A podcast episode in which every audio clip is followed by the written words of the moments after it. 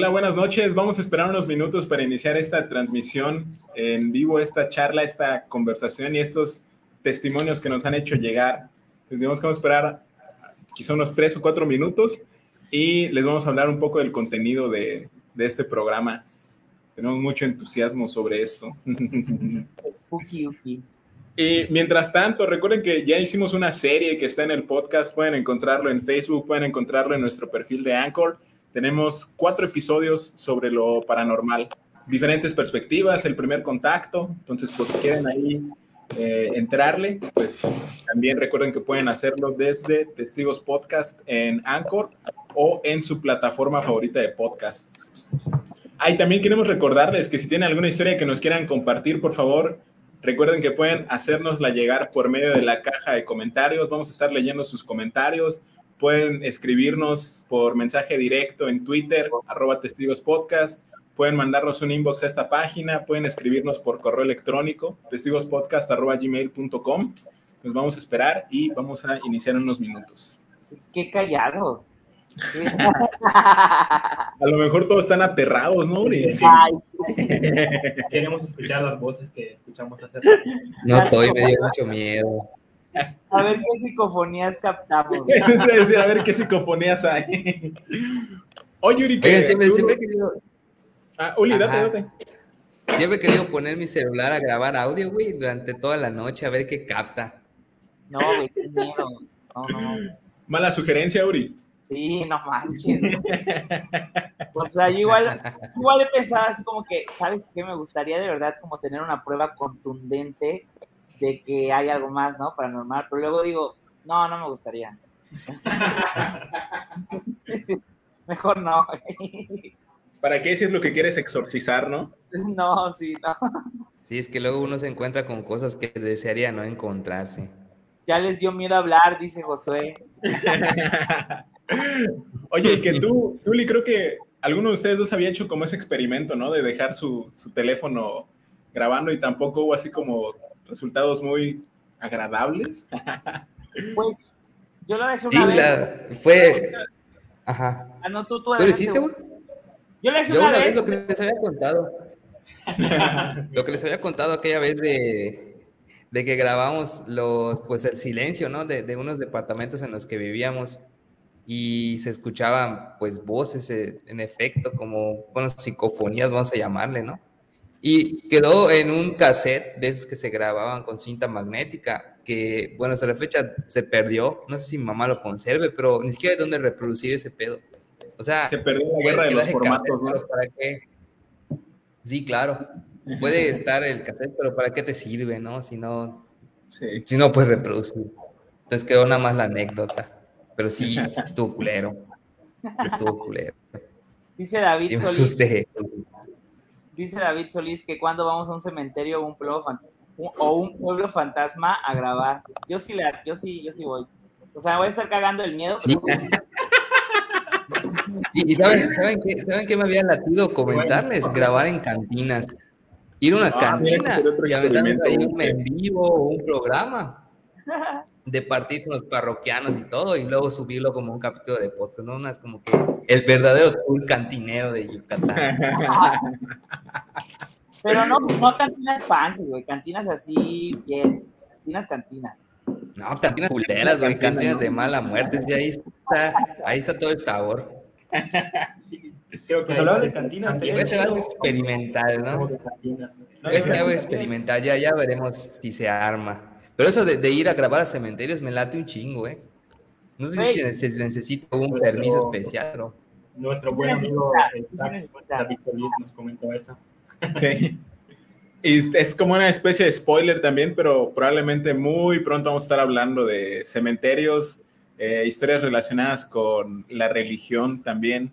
Saludos, Ax. Y en un momento, Tello, ahora vamos a, contar lo de las luces en la carretera. Fíjate que no recordaba esa, esa historia de la que vamos a hablar, eh, pero también este, vamos a hablar de las luces en la carretera, vamos a hablar de la noche de Año Nuevo, justamente en, tu casa, Tello, muy breve, eh, pero son algunos de los testimonios que justamente vamos a, vamos a compartir en un momento. Saludos, Tello, saludos, Ax, a todas las personas que nos escuchan.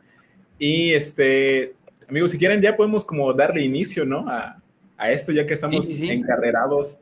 Bienvenido Álvaro. Vamos, vamos a darle. Hola amigos, eh, un gusto. Buenas noches, buenos días a todos los que nos ven. Pues vamos a, a, a, comentar un poquito sobre esto que nos interesa demasiado el día de hoy. Aprovechando el mes, el mes que tenemos por delante. Eh, Uli, bienvenido amigo. Gracias, gracias amigos. Muchas gracias a quienes nos están escuchando, nos están viendo desde esa transmisión. Pues sí, estamos bien animados y a pesar de que la edad ya nos demanda irnos a dormir temprano, un viernes para poder, para poder despertarnos tarde, sábado, pues aquí andamos dándole a este, este maravilloso mes que acaba de comenzar, ¿no? Que creo que a todos nos, nos gusta mucho. Oye, el chile, yo sí me eché un coyotito como de una hora para aguantar, ¿no? ya estamos viejos. Ayer no pude, pero sí quise. Uriel, bienvenido, amigo, también. Gracias, gracias. Mi época favorita de todo el año, octubre y noviembre, Halloween y Día de Muertos, las mejores épocas del universo. oh, eso es una celebración muy grande, ¿eh? Aprobadas por Uriel. Eh, gracias, Uri. Quinto, hace mucho tiempo que no te veía, ¿no? Sí. Hola, un gusto y y nuevamente un agradecimiento a toda la audiencia que nos está siguiendo, que, bueno, pues un saludo a ustedes, adoradores de, del Val o de Baco. de Baco mejor. del dios Baco.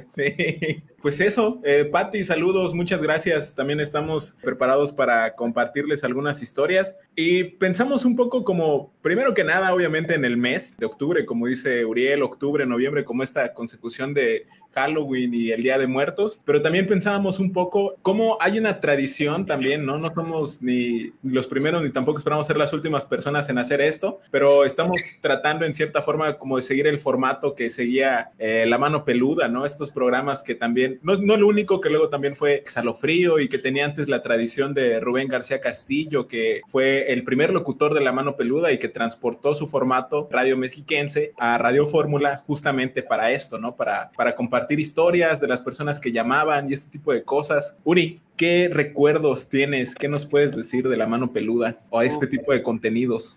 No, para empezar, la mano peluda tiene un, un especial lugar en mi corazón. De chiquito yo me acuerdo que de repente con algunos amigos o con unos primos poníamos en la radio.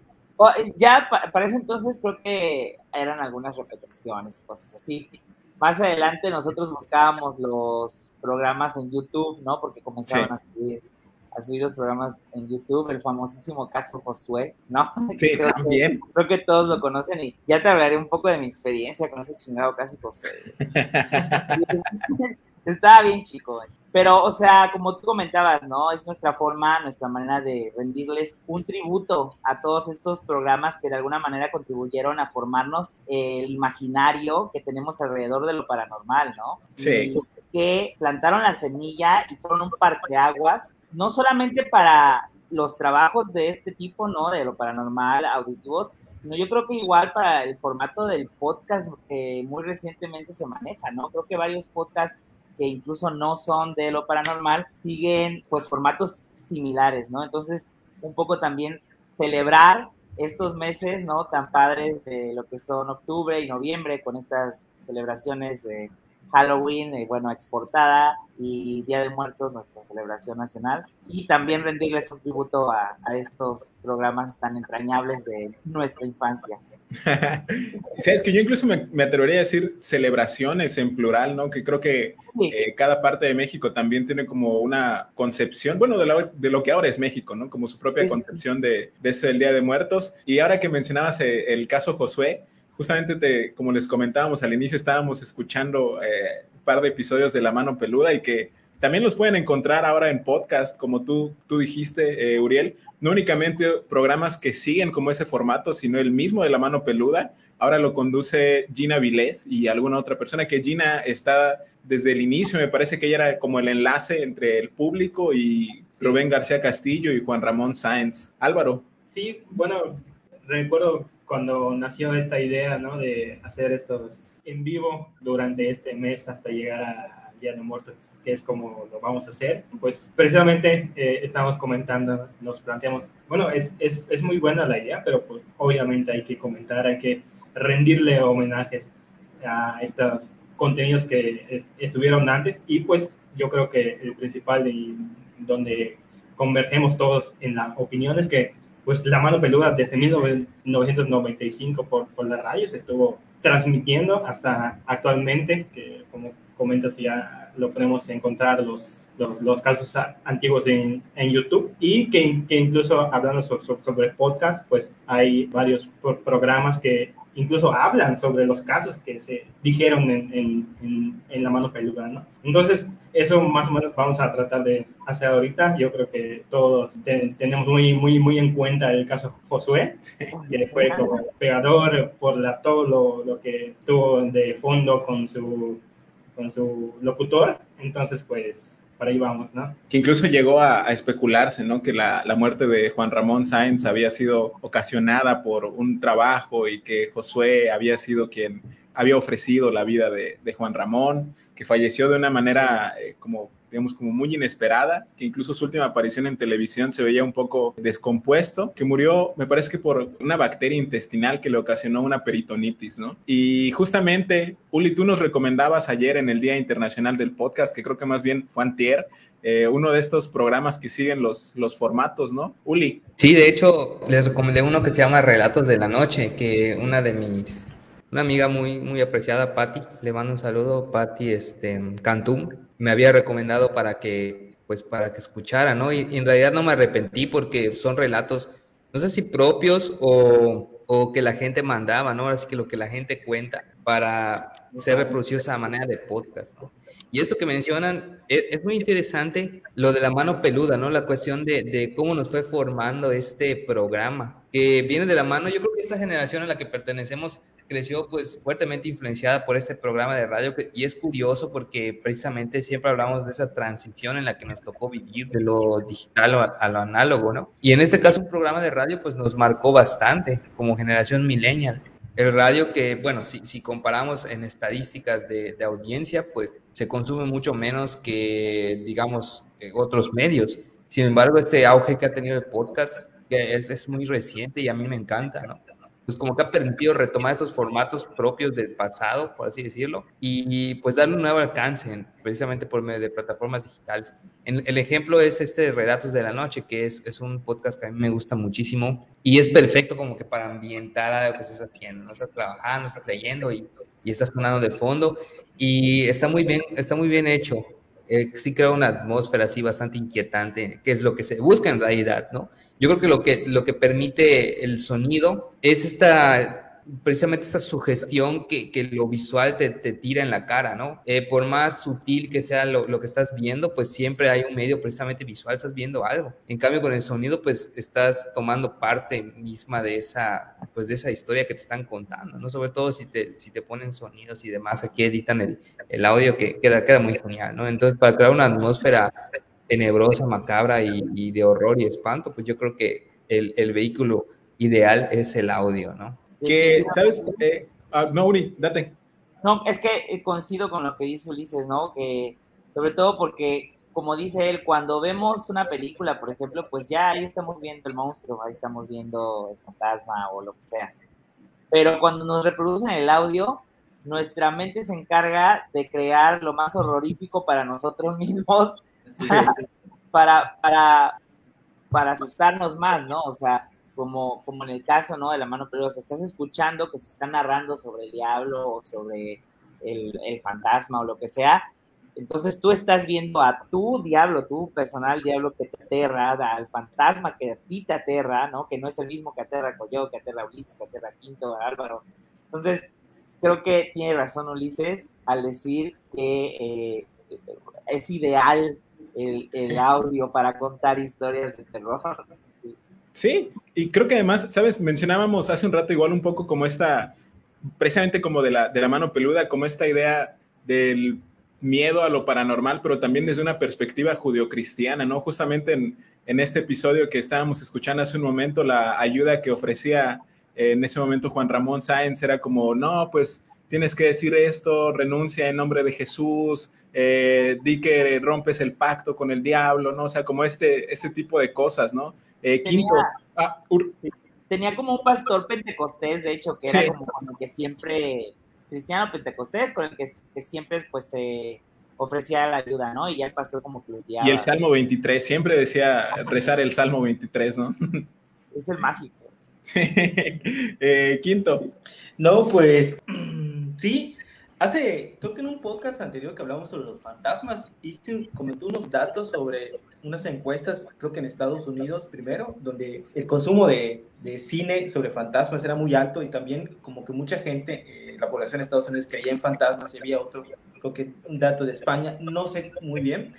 Y comenté que en México no había encuestas y dije, bueno, ¿por qué no había? Y ahorita que estuve reflexionando lo que comentaban, creo que eh, hacer una encuesta aquí en México creo que es absurdo, ¿no? Es el folclore mexicano, el folclore es riquísimo y creo que sobra esa encuesta, ¿no? Porque está además un ejemplo es el, el, este programa de La Mano Peluda, que yo pocas veces lo, lo, escuché, pero sí lo escuché en, en, la radio y la pasaban eh, a, ahora a, a cierta hora de la noche, creo que de 10 a 10 horas, como este programa, ¿no? Exactamente. Y entonces no había ahorita como el podcast que pues este pues estás, eh, no sé, cenando y estás escuchando el podcast y le pones pausa y no te pierdes nada, ¿no?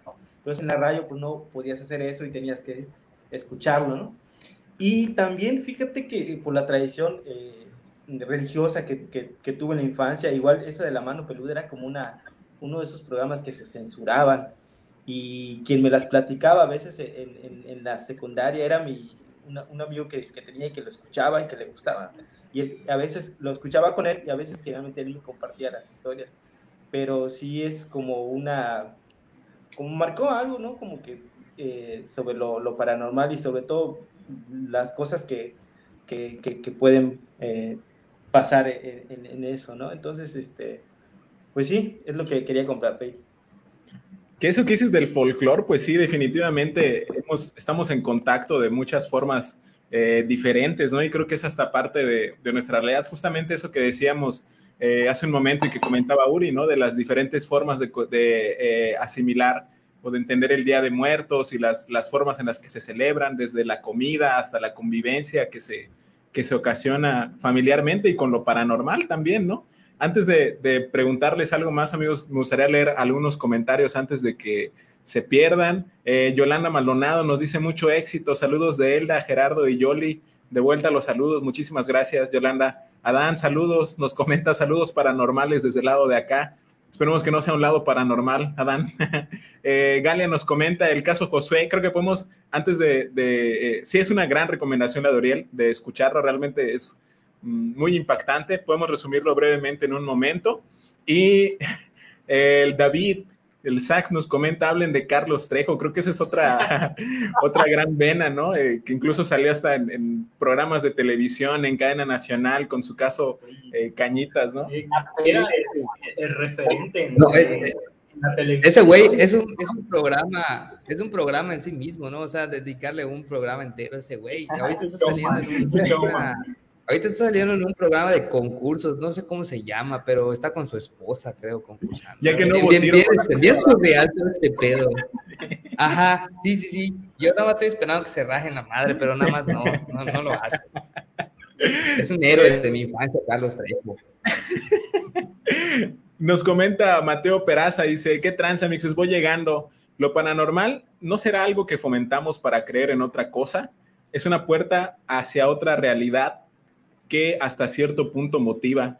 Definitivamente, yo creo que sí. Justamente en, uno de los capítulos que tenemos de lo paranormal se habla de eso. Me parece que tú, Uriel, mencionabas cómo eh, a la vez de que se busca, o sea, como exorcizar, como tú mismo nos decías, también se buscan pruebas irrefutables de que eso existe, ¿no? Y es una motivación que, guía a muchas personas. Creo que podemos resumir brevemente el caso Josué, que creo que Uriel quería comentarnos algo. Pues es esta persona de origen mexicano que vivía en Estados Unidos y que buscando dinero, buscando poder, hace un pacto con un demonio y este demonio le pide una vida. A ver, pero no cualquier demonio, se llamaba Lucio Rojo Cale. Creo que es no, de los, de los, no, no compartas, no compartas, lo van a Ay, no, no, no, no puedo de, de, decirlo hasta ahora. ¿no?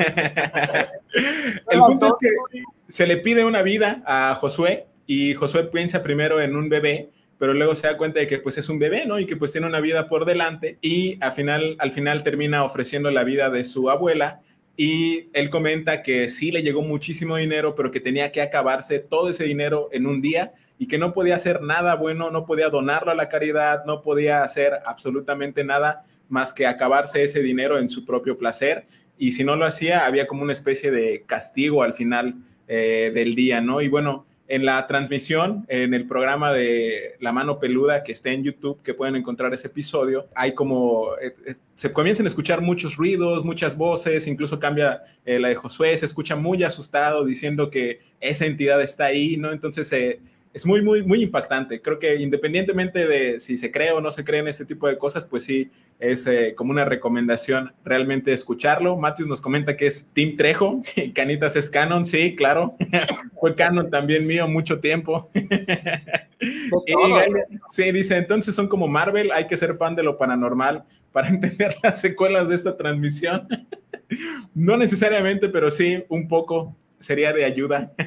Uri, tú querías comentarnos un poco también sobre Josué, sobre este caso, Josué, y tu experiencia personal.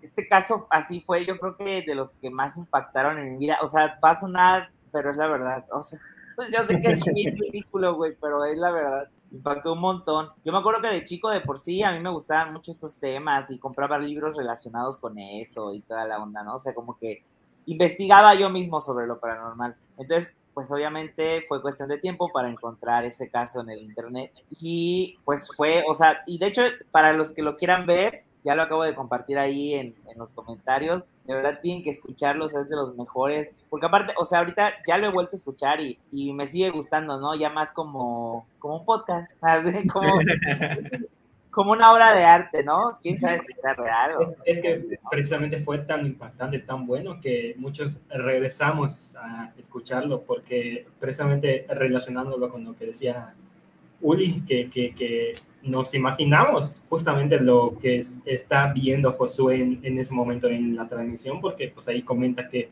había una señora que, que estaba levitando. Entonces, el, el imaginario que, que tenemos nosotros sobre eso, pues como que nos impacta más y quizá cada vez que regresamos lo imaginamos un poco diferente, ¿no? Sí.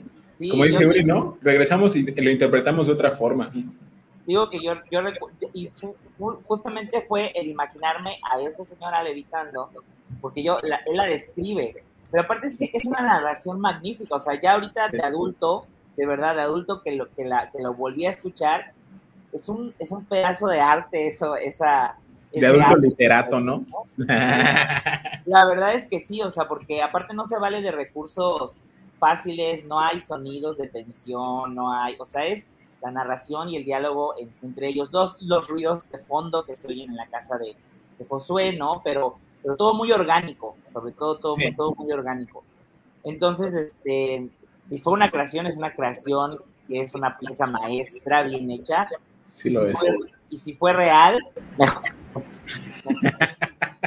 pues pobre Josué, si fue real, ¿no? Pobre Josué. Pero, ah, bueno, lo que decía, y entonces sí, yo me imaginaba a esta señora con la lengua y todo, o sea, es que era una imagen tan clara que yo tenía como si yo la hubiera visto, o sea, de verdad. Y entonces, claro, pues mi yo, 10, 9 años, pues se súper asustó, no pude dormir, mi, mi, santa madre tuvo que intervenir. y es, pues sí, o sea, estuvo muy, muy, muy fuerte, ¿no? Pero yo, yo creo que ese caso es como una referencia nacional, quizás hasta internacional, de, de, este programa tan famoso de la mano peluda. Y como les comento, ¿no? O sea, vale mucho la pena escucharlo, porque sea o no verdad, es, es magnífico eh, ese audio. Y pues esa, esa, fue mi experiencia. Mi experiencia cuando estuve más pequeño, pues sí fue muy aterradora, o sea, noches sin dormir, tuve que dormir con mis padres, etcétera.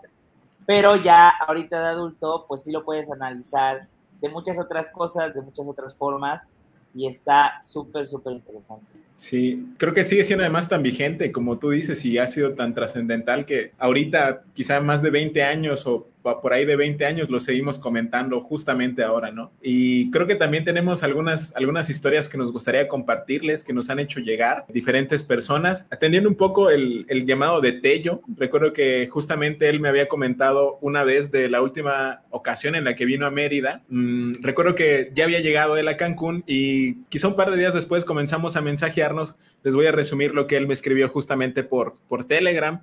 Y él comenta que estaban en carretera, venían con, venía él, venía con Eli, saludos a Eli también, y él dice que venían entre Valladolid y Cancún, más bien que estaban yendo a Cancún en ese tramo de la carretera, y le sucedió como cinco veces hasta que Josué le dijo a Eli, y luego pasó otras tres veces, en total ocho veces. La última vez que ocurrió esto, que me comenta eh, Tello, fue que rebasaron un tráiler y que detrás del coche en donde ellos venían, donde él y ella venían manejando, la luz que venía detrás de ellos se movió de carril también como para rebasar al tráiler y luego salió, o sea, completamente desapareció de la carretera y eso fue lo que hizo como que lo sacó de onda, ¿no? O sea, como vieron la luz que se movía para rebasar y de pronto ya no había nada, ¿no? Entonces pusieron, se, Eli en particular comenzó a hacer unos mantras que le había enseñado su mamá y dice que se sintieron muy, muy erizados, ¿no? Y comenzaron a, ahí como a, especular sobre qué podría haber sido y mencionaron primero que podría haber sido una moto y creo que además ya aquí se mezcla justamente con algo más orgánico y creo que incluso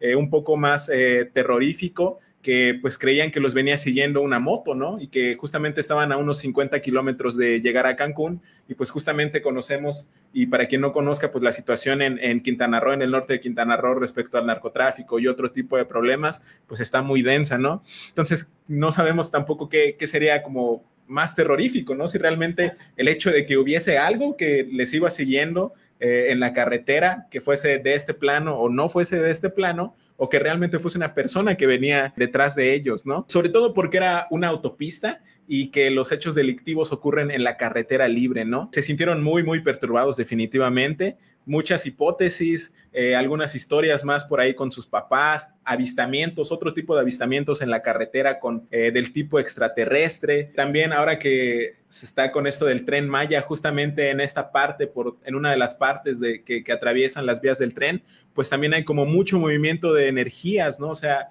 que tiene que ver sobre todo con llegar a un lugar en el que pues hace mucho tiempo que no pasa nada, pero que no sabemos casi nada de, de, esos lugares, ¿no? Entonces creo que por ahí también hay, hay algo, ¿no? En, en, las carreteras, creo que es como algo eh, común este tipo de avistamientos de luces o, o algo por el estilo.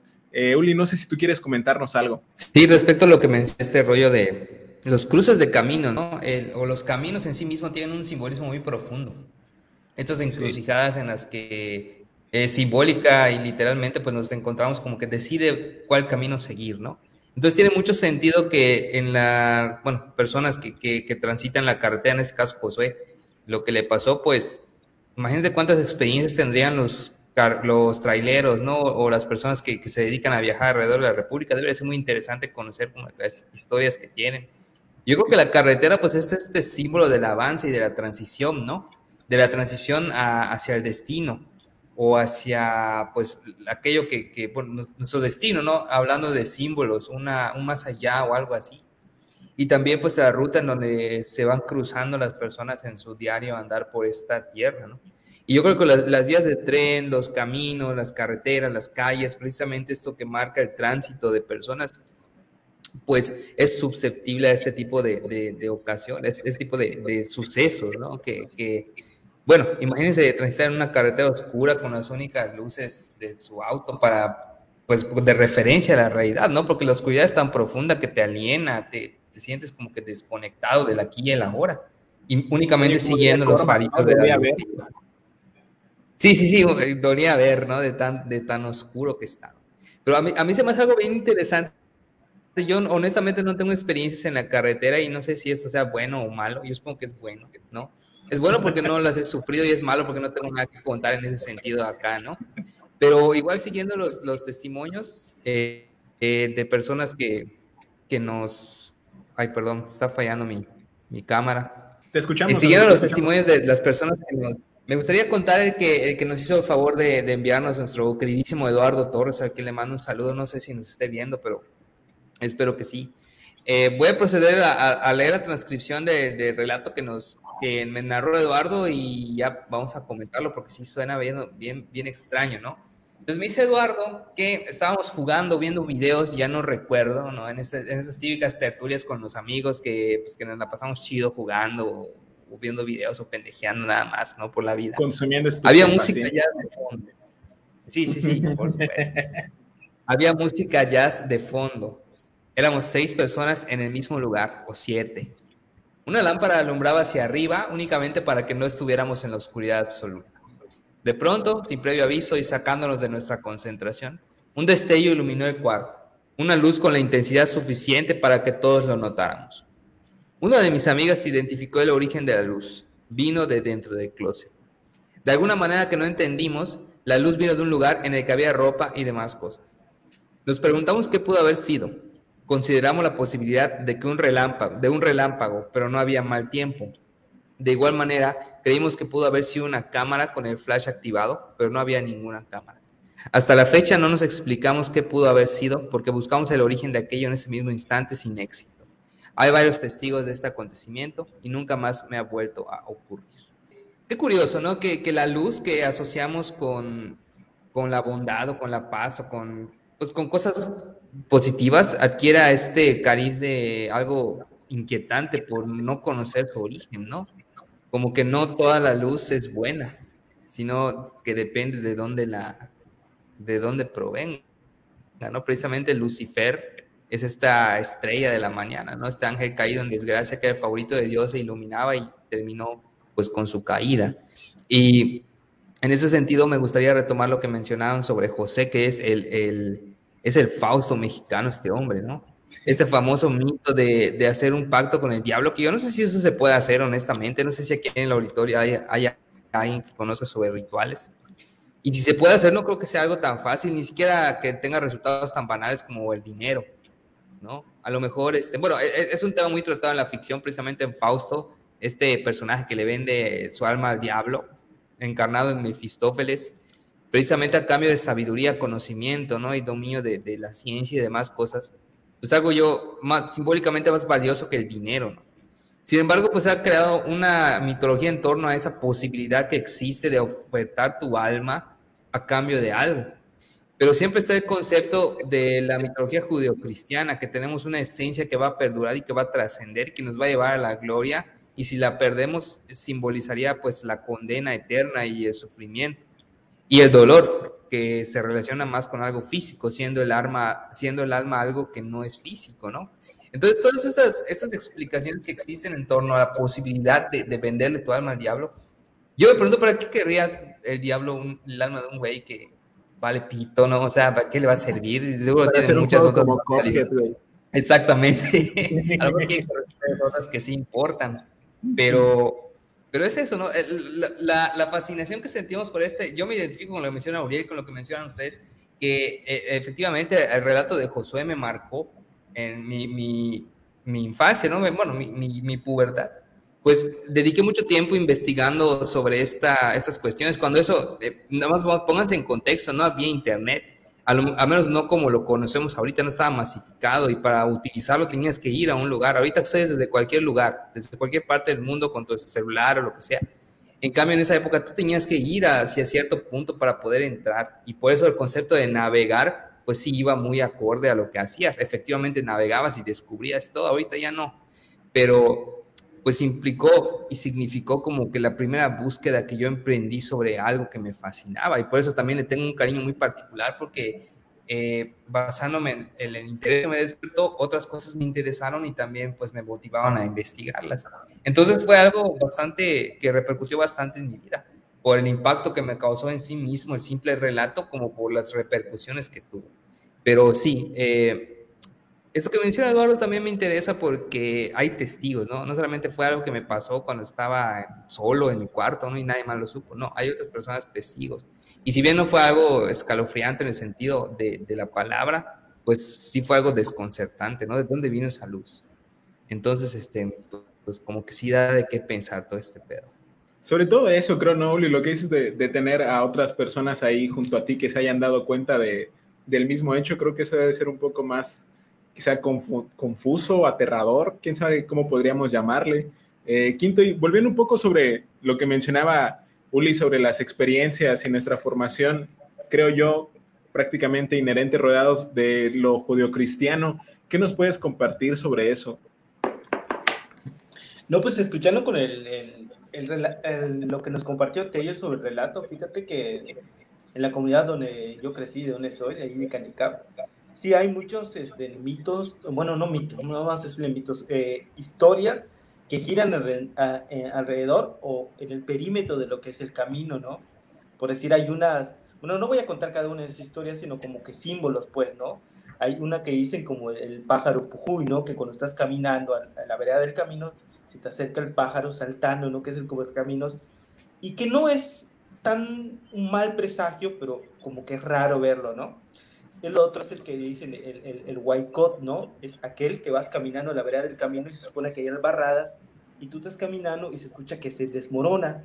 Y hay historias que dicen que al día siguiente van al mismo lugar porque conocen obviamente dónde están caminando y encuentran que la barrada o la barra sigue intacta, pero es, ellos están seguros que escucharon que se caía.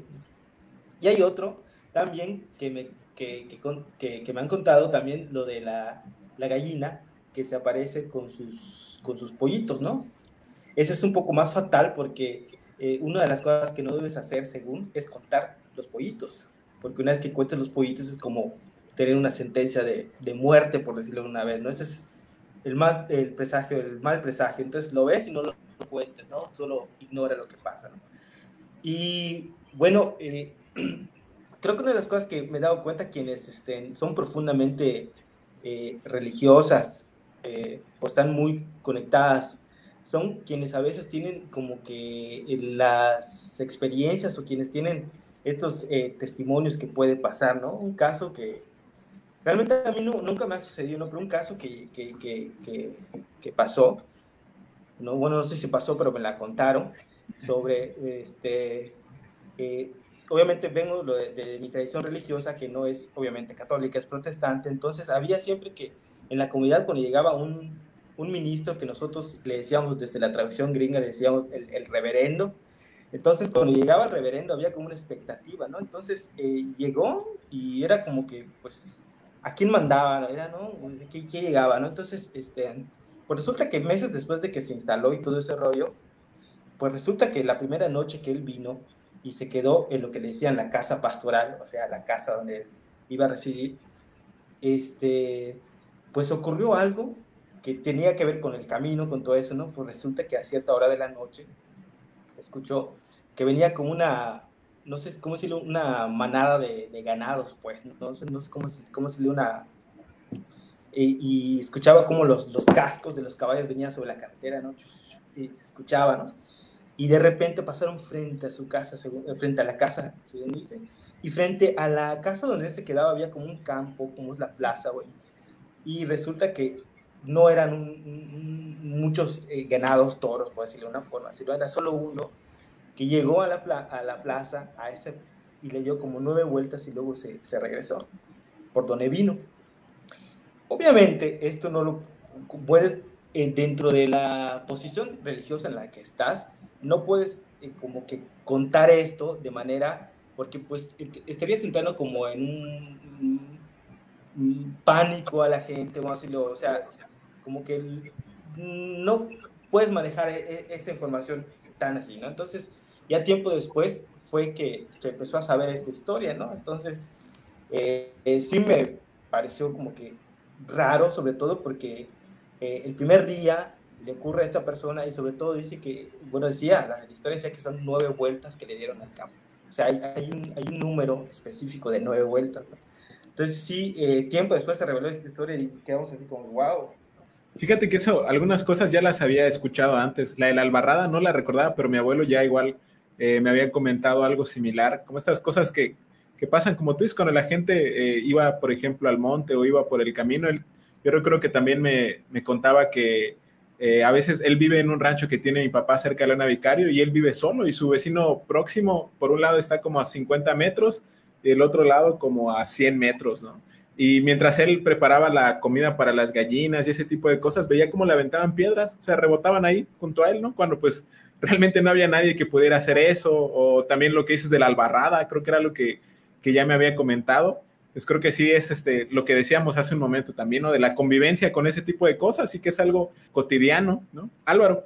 Bueno, es que todas esas historias que se cuentan, digamos, fuera de las grandes ciudades, siempre como que están imbuidas de, dentro de unos, unas ciertas creencias que no necesariamente son religiosas. También son cosas bastante antiguas que, pues que la gente ha contado y que ha ido cambiando con el paso del tiempo. Entonces, yo creo que, que, acá en Yucatán pues hay, hay, hay precisamente estos casos eh, como los que comenta Quinto, que, pues están dentro de, como que incluyen a, como seres, eh, digamos, no humanos, todos estos animales, eh, cosas que, que, como tú comentas, Pollo, están ahí cotidianamente. Y pues hasta cierto punto la, la gente eh, pues, pues se aterroriza con estas cosas, ¿no? Entonces, son sumamente interesantes y yo creo que acá nos gustaría recopilar demasiadas de estas historias para, para, para comentarlo, porque yo, yo, yo, yo, creo que en, en cada cierto punto puede cambiar un poco estas, estas cosas, ¿no? Mándenos sus historias, por favor, las personas que nos están escuchando. Eh, de verdad, sí es un aporte muy valioso. En un momento vamos a compartir unas más. Eh, Uri, ¿nos quieres decirnos algo al respecto? ¿Tienes alguna historia que contarnos? Sí, me contaron una, eh, una tía que quiere permanecer anónima. Pero bueno, oye, antes de, antes de, de, comenzar con la, con la historia, quiero leer unos comentarios que dice acá Patricia, que ella no sabe de personas que hayan hecho pacto con el diablo, pero sí una plática con un compañero que le pedía a la Santa Muerte. Es todo un rollo eso. No quise preguntar mucho, pero sí decía que le exigía mucho. No sé a qué pudiera referirse.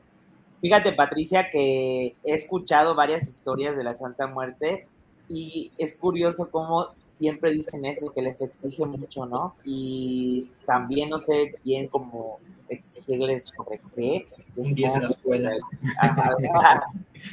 una tesis para graduarte. no, yo una vez sí me llegaron a contar, pero lo recuerdo muy vagamente, que lo que les exigiera como que hicieran actos malos, pero quién sabe, ¿no? Entonces, por ahí. Este, y José, Josué dice, no manches, Quinto, mi abuelo igual me contaba hechos relacionados a los que narras, les pasaba en el rancho, o cuando te habla el monte, decía mi abuelo. O sea, y, y, eso creo que es muy común, ¿no, Quinto? O sea, porque en Veracruz no recuerdo yo al menos haber escuchado algo así como de, de, el monte como tal, o que te habla el monte, pero en que llegué aquí a Yucatán, sí, varios compañeros igual me han contado experiencias así, ¿no? En las que el monte es como igual parte de lo sobrenatural. Entonces está, está muy interesante. Sí, igual algo que quería acotar sobre los ejemplos que di, igual son como, se te aparecen generalmente en la noche, pero son como distractores. Si tú tienes un objetivo, a, vas a visitar a tal persona, sigue tu trayectoria y no prestes mucha atención como distractores. No es que, eh, pero sí hay como que te alerta, ¿no? O sea, hay como una memoria que se transmite que cuando, se, cuando te ocurre estas circunstancias, que, que no, no siempre, sí te, te previenen o, o, te dicen qué hacer, pero generalmente son distractores, son cosas que tú ya tienes un objetivo a dónde vas a ir y ya, Oye, antes de, de, ir con la historia de Ur, justamente apuntando esto, eh, Quinto, en ese terreno que tenían, que tiene más bien eh, mi papá y mi abuelo, enfrente había, o sea, del lado del, donde está el terreno de mi papá, no es muy profundo el terreno porque del otro lado está la autopista, ¿no? El terreno está sobre la carretera libre, entonces son como 100 metros, pero del otro lado, cruzando la carretera libre, los terrenos no tienen fondo, son terrenos muy, muy, muy grandes. Y justamente habían acordado mi papá y mi abuelo con el vecino de enfrente que si ellos necesitaban madera, podrían cruzar y entrar al terreno aunque no estuviera el dueño, y ellos podían cortar madera, ¿no? La que necesitaran. Y justamente un día de lo que es esto de las distracciones, ellos estaban trabajando en el terreno de mi papá y mi abuelo y escucharon que estaban cortando madera, ¿no? Eso fue hace como unos 20 años y recuerdo que mi, mi papá nos contaba que mi abuelo le dijo, oye, están jodiendo al vecino de aquí enfrente, han entraron a robarle madera, vamos a ver qué está pasando. Son hombres de monte, mi papá y mi abuelo, en el sentido de que pues cuando ven algo así o escuchan algo así, lo que hacen es agarrar el machete y cruzar a ver qué hay, ¿no? Entonces se metieron al monte y escuchaban cómo estaban talando árboles, eh, iban siguiendo el ruido, pero cada vez el ruido del hacha o del machete que estaba cortando árboles se escuchaba más y más y más y más al fondo y caminaron unos metros y fue mi abuelo quien le dijo a mi papá justamente eso, ¿no? Le dijo, oye, pues sabes qué, ya vamos a regresarnos porque no es nada, no es el señor del monte y pues ya está, ya venimos a ver qué fue. Pues eso hicieron, ¿no? Con esa naturalidad que da la convivencia, pues simplemente se dieron la vuelta y se regresaron y entendieron que pues era eso, ¿no? Que era el, lo que ellos interpretan como el señor del monte, ¿no? Pero... No, Uy, tú, tú, nos ibas a contar algo de tu tía que prefiere estar en el anonimato, ¿no? Ah, sí, mi tía. Esa tía. Te quiero mucho, tía. Entonces, ah, pues fíjate, está bien interesante. Esto ya me lo había contado hace un tiempo y, y lo refresco nada más. Que cuando estaba ella chiquita, ella tenía muchos amigos imaginarios, ¿no? Y entonces sus papás, pues no les daban mucha importancia porque pues, niños, amigos imaginarios. Hasta que uno de sus amigos imaginarios fue un señor. Entonces, y fue un señor, vivía dentro de su casa. Y coincidió precisamente con el fallecimiento de un bisabuelo de ella. Pero ella no conocía a, ese bisabuelo, hace mucho que, o sea, no lo veían y era una niña, ¿no? Y ella nunca lo conoció, al bisabuelo no lo conoció, se supo que falleció, pues igual los mamá, la mamá y, el papá de, mi tía fueron al velor y todo, pero o sea, mi tía jamás lo vio nunca. Y entonces empieza a tener este amigo imaginario y pues su mamá ya como que dice, ¿qué onda, no? Porque le preguntaba, o sea, su mamá siempre le preguntaba sobre sus amiguitos imaginarios, y pues cuando le dice que este es un señor, ya grande, pues como que se sorprende porque por lo regular pues no eran adultos, ¿no? No eran personas adultas. Entonces, este, esta persona grande empieza a estar como muy presente dentro de la vida de mi tía y como más presente que otros del pasado. Y pues mi tía como, desde, la mamá de mi tía como que se empieza a sacar de onda, ¿no? Y dice que pues de una le preguntó, oye, ¿cómo es ese, ese señor, no? Y le describió así igualito, dice, a, su bisabuelo, pero, o sea, no solamente como en característica, de que no, que pues así alto, con cabello negro o así, sino que con la ropa con la que fue enterrado, ¿no? Y pues obviamente de niña no lo vio.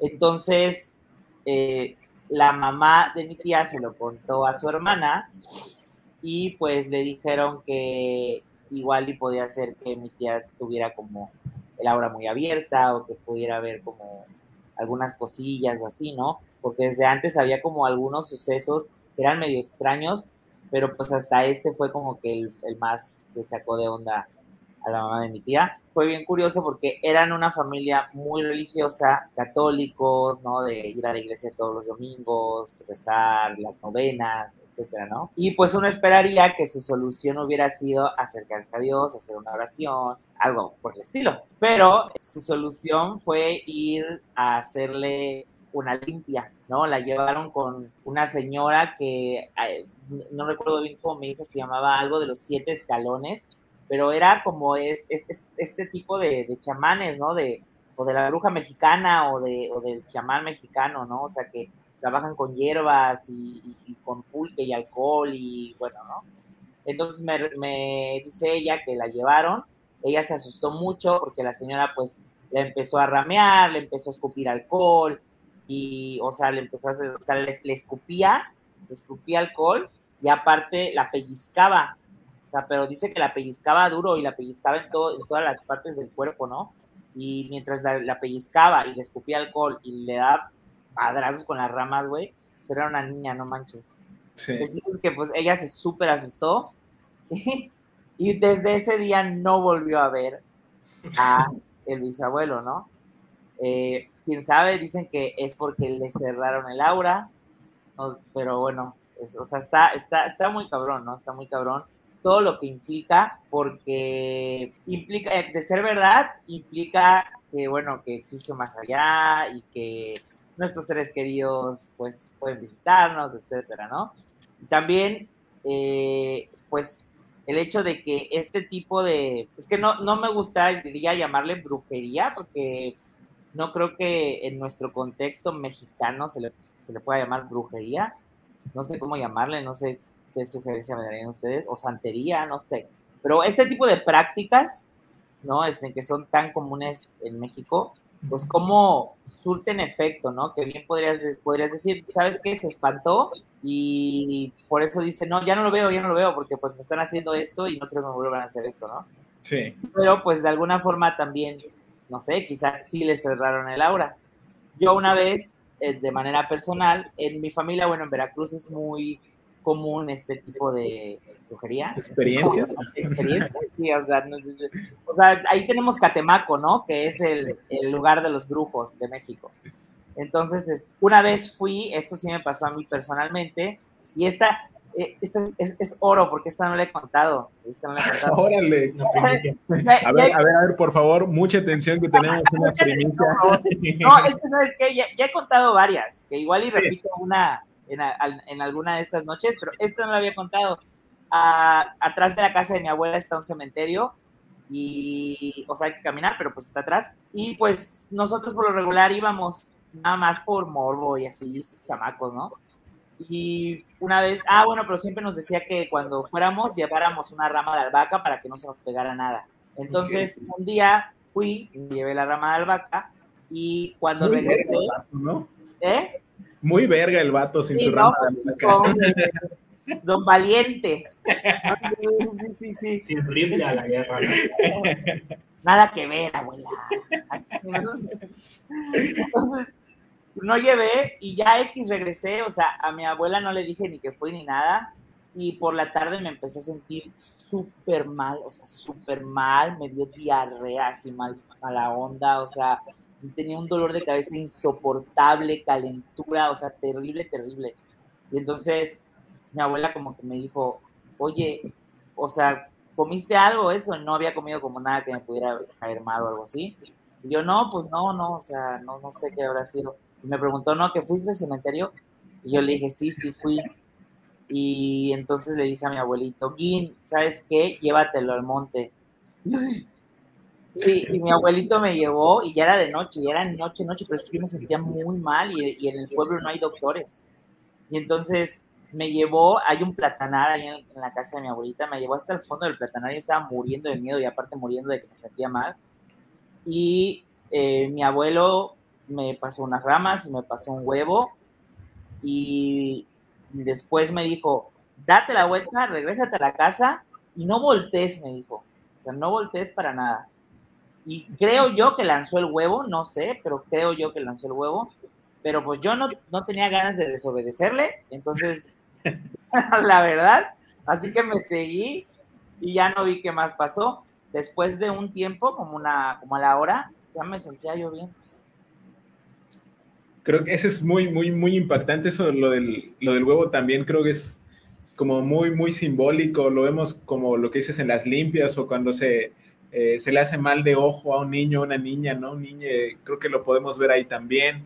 Eh, yo recuerdo que igual a mi abuelo una vez algo parecido como eh, con, con, estos rituales y que cuando eh, rompieron el huevo, mi papá me lo cuenta también que rompieron el huevo, que él vio como el men rompía el huevo y cuando lo abrió había pelos dentro del huevo, ¿no? O sea, ¿cómo te explicas como ese tipo de cosas? Y bueno, ya igual, eh, como decía Quinta hace un rato, yo no lo vi, me lo contaron, pues tendré que creerlo, ¿no? Uri, no sé si quieres decirnos algo más. No, pues nada, ¿no? Que sí, o sea, te digo, o sea, está...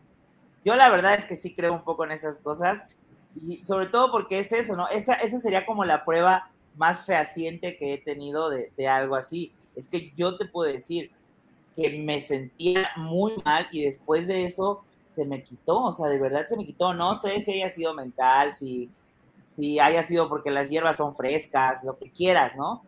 Pero de que se me quitó y de que me sentí mejor después de que hizo eso mi abuelo, o sea, eso es verdad, eso es completamente verdad. Entonces, quién sabe, o sea. Oigan, y tenemos algunos testimonios más, tenemos incluso un testimonio en audio que nos hicieron llegar, en un momento se los vamos a compartir, pero antes de eso me gustaría leer algunos comentarios y justamente hay una pregunta. Primero, Patti comenta que sobre tu tía, ¿no? Y que le cerraron el Laura a ramazos, sea como sea, ¿no? el trauma de haber pasado por eso, como tú dices, era una niña, pues quién sabe, ¿no? Sea cual sea. Y también eh, la pregunta que plantea Mateo y que luego contesta un poco Patti, que también me gustaría que la, comentáramos por aquí, pregunta Matthews, pensando en las diferentes formas de manifestación paranormal, ¿habrá una especie de parámetro cultural sobre cómo interpretarlas? Hay generalidades a nivel mundial, pero otros son muy tradicionales. Patti nos, nos comenta ahí mismo que sí, necesariamente la forma de entenderlo siempre es con nuestros referentes. Así, si solo tengo una tradición, pues será con esa, o si es una mezcla, tendré otras interpretaciones. Uli, ¿tú qué, qué, puedes decirnos sobre esta pregunta que, que, plantea Matthew? Si quieres igual responderle un poco a Patti. Ah, bueno, me gustaría mandar un saludo a mi tía Yoli, que la amo, a mis primos igual, les mando muchos saludos, gracias por sintonizarnos, a Elita y a Gerard, abrazos. Y lo que dice Mateo se me hace bien interesante, ¿no? Porque viene, viene a tiene sentido con esto de que decimos, ¿por qué, ¿por qué nos afecta tanto lo que tiene que ver con lo diabólico, con lo satánico, con lo, bueno, con, con lo judeocristiano de nuevo, ¿no? Este, este, este empeño que tenemos los mexicanos en, en volver todo una cuestión de religión y de fe y de, bueno, específicamente, ¿de qué religión? De religión católica, ¿no? Eh, respondiendo un poquito a, la pregunta que hace Matos, que es una pregunta muy interesante, yo creo que hay tópicos, temas o, o modelos, no sé, de cosas que son paranormales en todo el mundo, ¿no? Eh, pensando, por ejemplo, que hay un, hay un más allá o hay un inframundo o hay otro lugar donde van los muertos después de morir precisamente, que depende de, la cultura, la dimensión que se le dé, ¿no? En el, en el cristianismo es, fuiste malo, te vas al infierno, fuiste bueno, te vas al cielo, ¿no? Hay otras culturas que me imagino que no Oye, pero si fui malo y me arrepentí en el últmo momento. Eso, es, a eso iba, ¿no? A eso iba. Yo creo que, ya puedes ir con papá. no son... Oye, y si mis compran una... ¿Cómo quiso? ¿Cómo? Mis parientes en el futuro compran una, ¿cómo se llama lo que había en la... Una indulgencia. Una, una bula, una indulgencia. Una bula. No, indulgencia. Ah, indulgencia, indulgencia. Sí, y, y, cabe mencionar, cabe preguntarse eso. ¿Cuántos rosarios, cuántas oraciones bastan o sea, hay un tabulador, como, como en, el, en, en, en, los trabajos, no puedes ganar más que esto por tu categoría. O sea, hay un tabulador de oraciones, hay un tabulador de misas, de rosarios que indique cuántas oraciones o cuánta fe necesita. O sea, el, el hecho de, de, querer dimensionar algo así, a mí, de entrada a mí se me hace ridículo, se me hace inútil. No, no, no hay una manera de, de poder medir la efectividad que tienen tus oraciones más que la que tú le otorgas. Supongo que hay oraciones que tienen más peso que otras. No sé si el Padre Nuestro valga, no sé, cinco puntos y, otra valga dos puntos. O sea, eso, es, que eso suena muy cagado, pero es la lógica sobre la que se, se, asienta este tipo de, de, pensamiento, ¿no? Que el vivo intercede por el muerto ante, ante alguien superior para, pues, para lograr la salvación de esta alma. De esa manera, pues se hace una especie de círculo en el que todos nos respaldamos, incluso después de la muerte, ¿no? Vemos por los familiares y demás. Pero bueno, volviendo a lo que mencionaba Mateo, creo que sí hay cosas que son, digamos, una, una visión paranormal del mundo general, por así decirlo, ¿no? Creo que todas las culturas crearon sus mitos con base en lo que no conocían, en lo desconocido, en lo que no se podían explicar. Entonces ahí radica, yo creo, el, el, el punto de aquello que nos asusta, lo que no conocemos. Ahorita sabemos que lo que no conocemos no necesariamente es malo, ni necesariamente es, es malévolo, ni necesariamente es mágico. Pero cuando se empezaron a gestar todos estos pensamientos, bueno, que la ciencia avanzó de un pensamiento mágico, como igual hemos estado diciendo, o sea, la idea de que existen fuerzas que no vemos, pero que de alguna manera podemos controlar. Como por ejemplo, pienso en la química, ¿no? La química se trata de la, de la manipulación de la materia, los elementos que no podemos ver como tal, pero sabemos que existen, ¿no? Los gases y algunos otros eh, elementos. Pero bueno, yo creo que sí, hay una especie de, aura mística en torno a ciertos temas, como la muerte, por ejemplo, como la, misma vida, ¿no? La misma, la, misma concepción de la vida, que, que surja algo de otra cosa. Pero, eh, siguiendo también lo que dice Patti, yo creo que es una cuestión cultural, ¿no? Y ella mencionó precisamente la Santa Muerte, que es, es, una, es una figura muy venerada en nuestro, en nuestro país.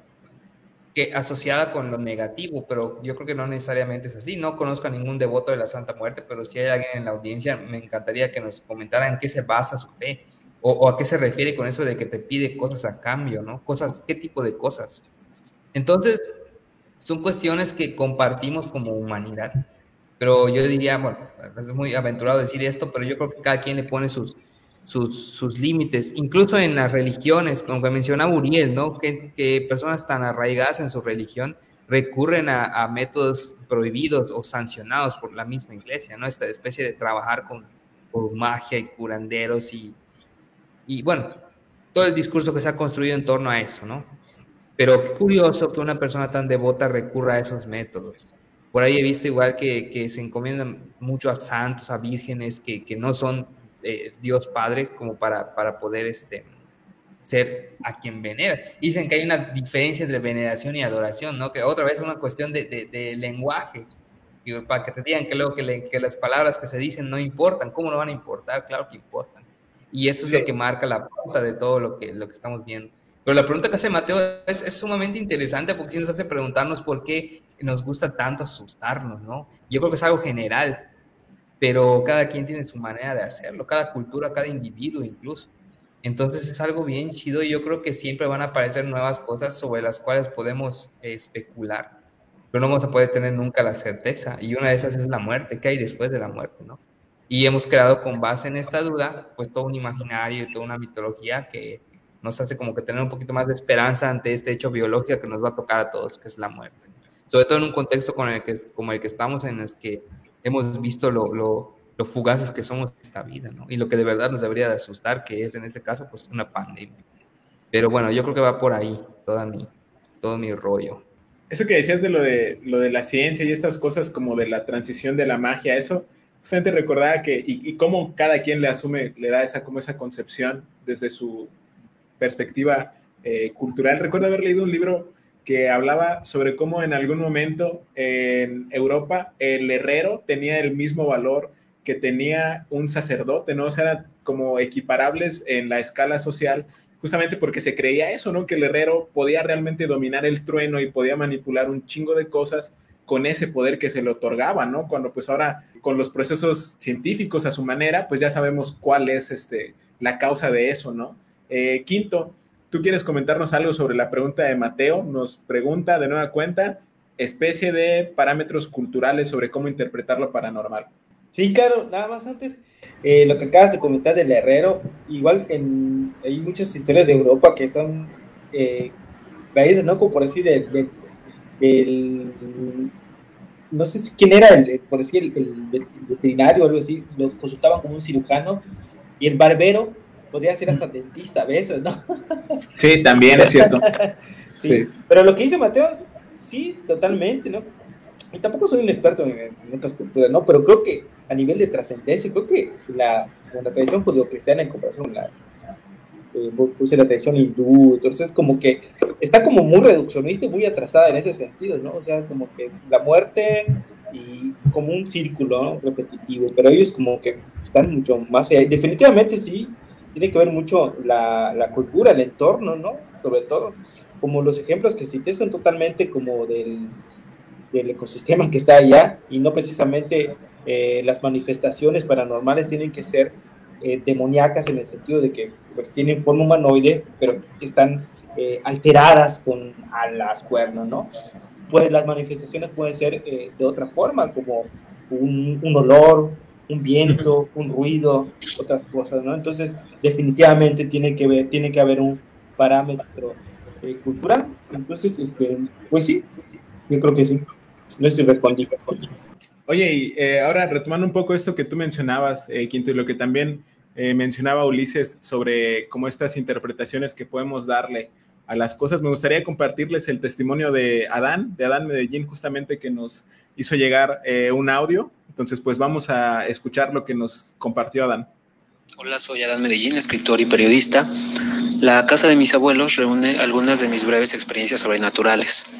Tal vez se deba a que ahí se cruzaron las vidas de cuatro generaciones, pasando por mi bisabuela, mis abuelos, mi mamá y mis tíos, además de la niñez de todos los nietos de la familia.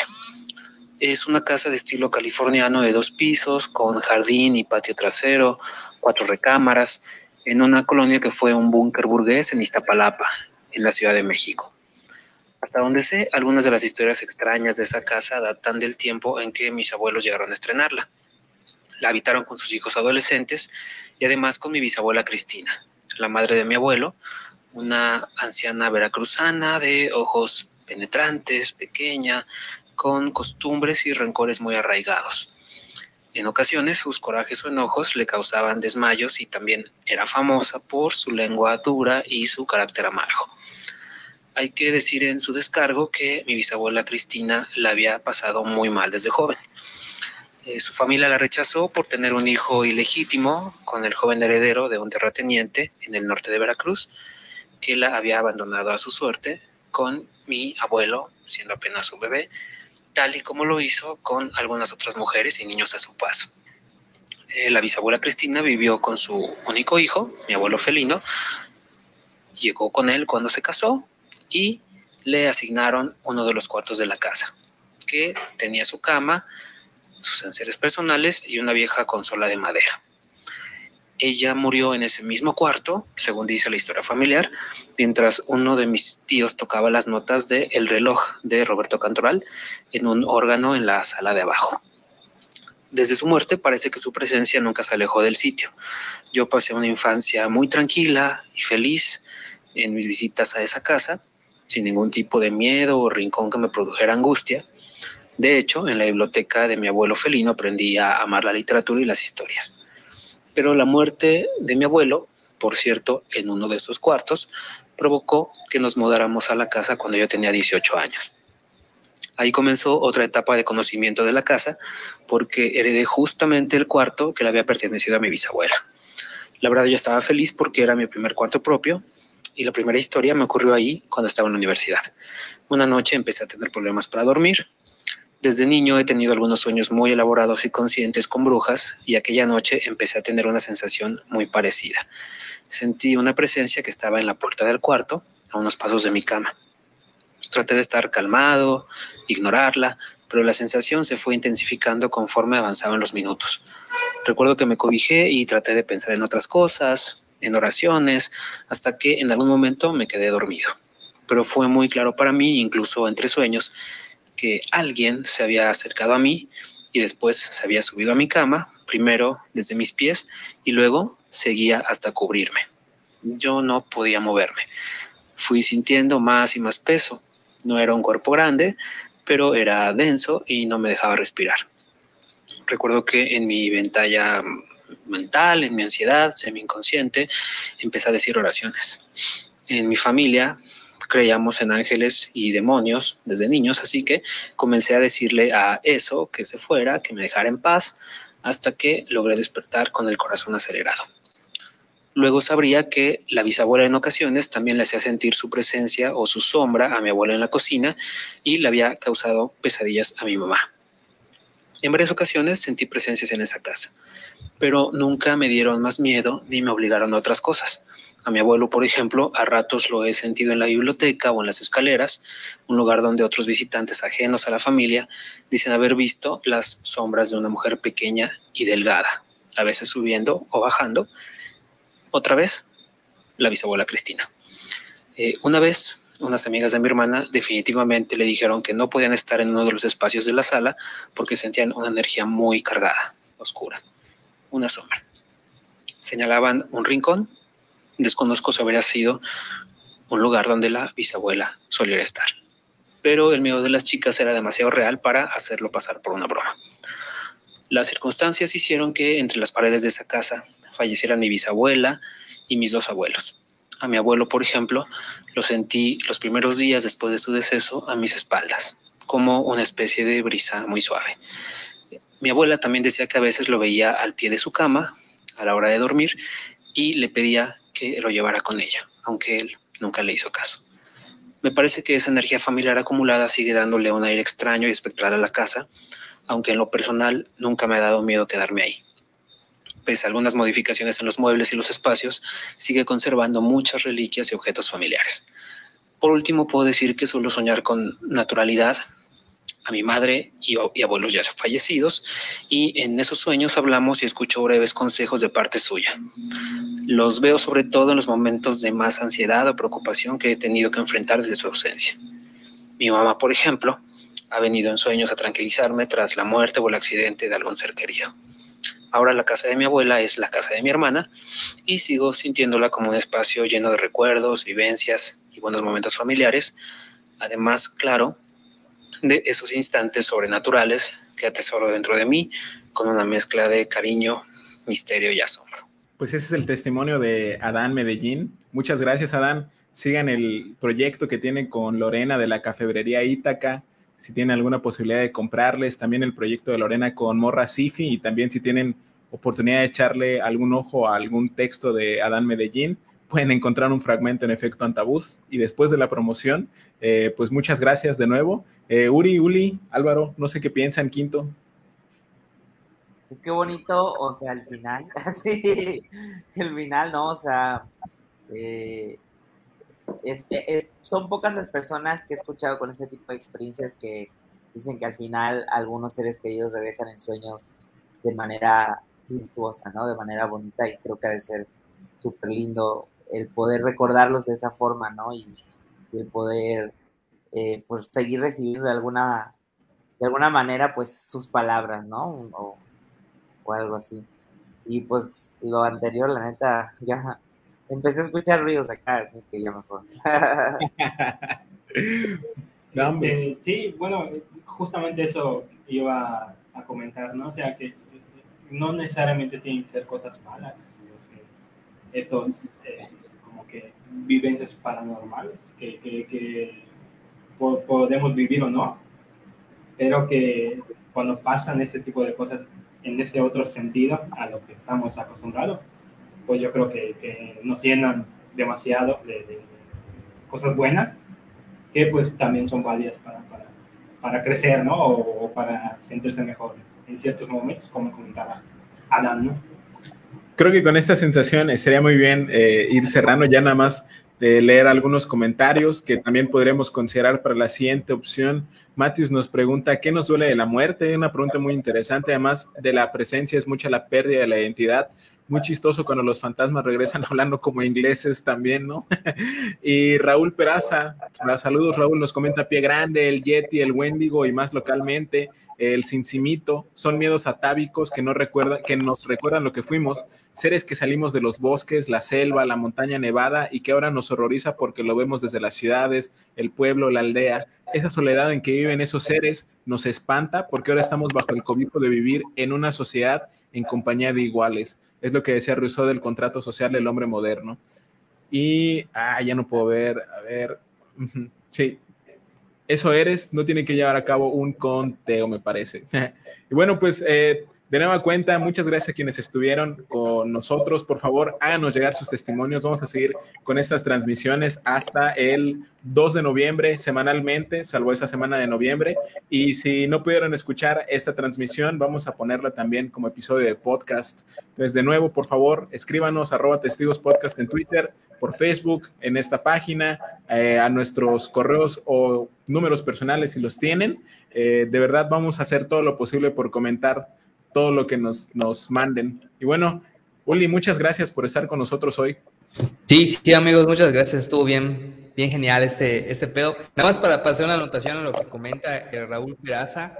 Eh, termina su comentario. Esos seres no, tiene, no tienen que llevar a cabo un contrato social con nadie. De ahí nuestro miedo, ¿no? Y menciona este bueno, desde nuestro entorno urbano, desde nuestro contexto urbano, le tememos a eso que representa, que es de donde venimos, ¿no? Nosotros habitábamos esas zonas inhóspitas antes de ser, eh, pues, entes urbanos. Y yo creo que viene de la mano con este, con el género gótico que a mí me gusta tanto, ¿no? En el que el castillo ve reflejada su, el castillo en ruinas ve reflejada su, su peor fracaso bueno, en años más recientes la ciudad es el castillo de, nuestra época, ¿no? Lo que se anunció como una utopía, pero terminó cayéndose a pedazos. Y, más recientemente los lotes de inversión y los fraccionamientos, ¿no? Que prometieron algo que nunca se cumplieron, que nunca se cumplió. Y que, bueno, efectivamente nos causan tanto miedo por la libertad que representan contraviniendo ese famosísimo contrato social que menciona el, el compa Raúl, ¿no? Entonces, bueno, en la vida gótica que transitamos ahorita entre medio cyberpunk y medio gótica, como que ya podemos observar por qué tenemos tanto miedo a este, a este tipo de cuestiones. Y bueno, fue un gusto estar acá. Les agradezco mucho este, pues este esfuerzo que hacen en mantenerse despiertos tan de madrugada para poder platicar con nuestra audiencia. Y sí, les exhortamos a que sigan mandando sus, sus testimonios. Quedan algunos pendientes por ahí. Me prometieron igual algunos y yo estoy ávido de, de escuchar historias de, de miedo, ¿no? Para poder contarlas acá en este espacio. Pues muchas gracias por llegar hasta acá y pues no sé amigos, ¿qué más podemos ir agregando para cerrar? Gracias, Uli. Eh, Álvaro. Bueno, eh, yo creo que es un buen comienzo de esta serie de episodios en vivo que vamos a hacer. Entonces, eh, como dice Uli, ¿no? Nos gustaría seguir recibiendo sus historias para comentarlas, para darlas a conocer y pues es lo que planeamos, ¿no? Gracias, Álvaro. Uriel. No, pues ya sabes, como siempre un placer y, y, y más en estas épocas y de estos temas que me encantan. Y bueno, también invitar a, a, toda nuestra audiencia, claro, a que nos sigan mandando por todas las redes, incluso sus audios, si no les gusta escribir o si no, manden sus audios y los reproducimos con su permiso, por supuesto. Si les gustó, compártanlo con sus amigos. Si no les gustó, a sus enemigos, pero compártanlo. compártanlo, compártanlo, porque de verdad queremos escuchar todas sus historias para poder nutrir más chido acá este, este especial de, de octubre y noviembre. Gracias, Uri. Quinto. No, nada más acotarnos lo que eh, comentaron sobre el, el, el, audio que nos compartió este en Adam Medellín. Sí, exactamente que a veces lo paranormal y todo esto no hay que, generalmente no es eh, todo malo, ¿no? O sea, siempre a veces tienen un final que no siempre es malo. Y, y un ejemplo para poner en el, en el, cine aquella escena de, de Forrest Gump cuando va a la tumba de Jenny y empieza a hablar y, y, está hablando con ella y de repente unos pajaritos arriba, ¿no? O sea, me parece una escena bellísima en el sentido de que puede ser una manifestación también, claro, obviamente está construida en el cine, pero y así es, y, invitar a la audiencia que nos compartan sus historias por medio de audio, texto, nuevamente. Aquí las vamos a leer y, y las vamos a disfrutar sobre todo. Así Gracias. es, así es, Quinto, y concordamos, Mateo, viva Mariana Enríquez. La próxima semana vamos a tener algún, algunos este, comentarios por ahí relacionados con historias de la Iglesia Católica en particular, eh, algunas, algunos sucesos que han pasado en Concal. Entonces, para que estén por ahí pendientes, para quienes son del Estado, pues para que estén enterados, ¿no? Y enteradas de lo que pasa, y para quienes no, pues que conozcan un poco más sobre esa cara que no solo es lo que dice Uli, ¿no? Las lotes, los lotes de inversión y las grandes ciudades en, Yucatán. Eh, pues bueno, solo eso, de nuevo exhortarles a que nos, nos envíen sus audios, nos inviten a escucharles y nosotros compartiremos lo que esté en nuestras manos. Nos escuchamos la siguiente semana en este mismo canal a la misma hora y nada más que agradecerles. Nos escuchamos pronto.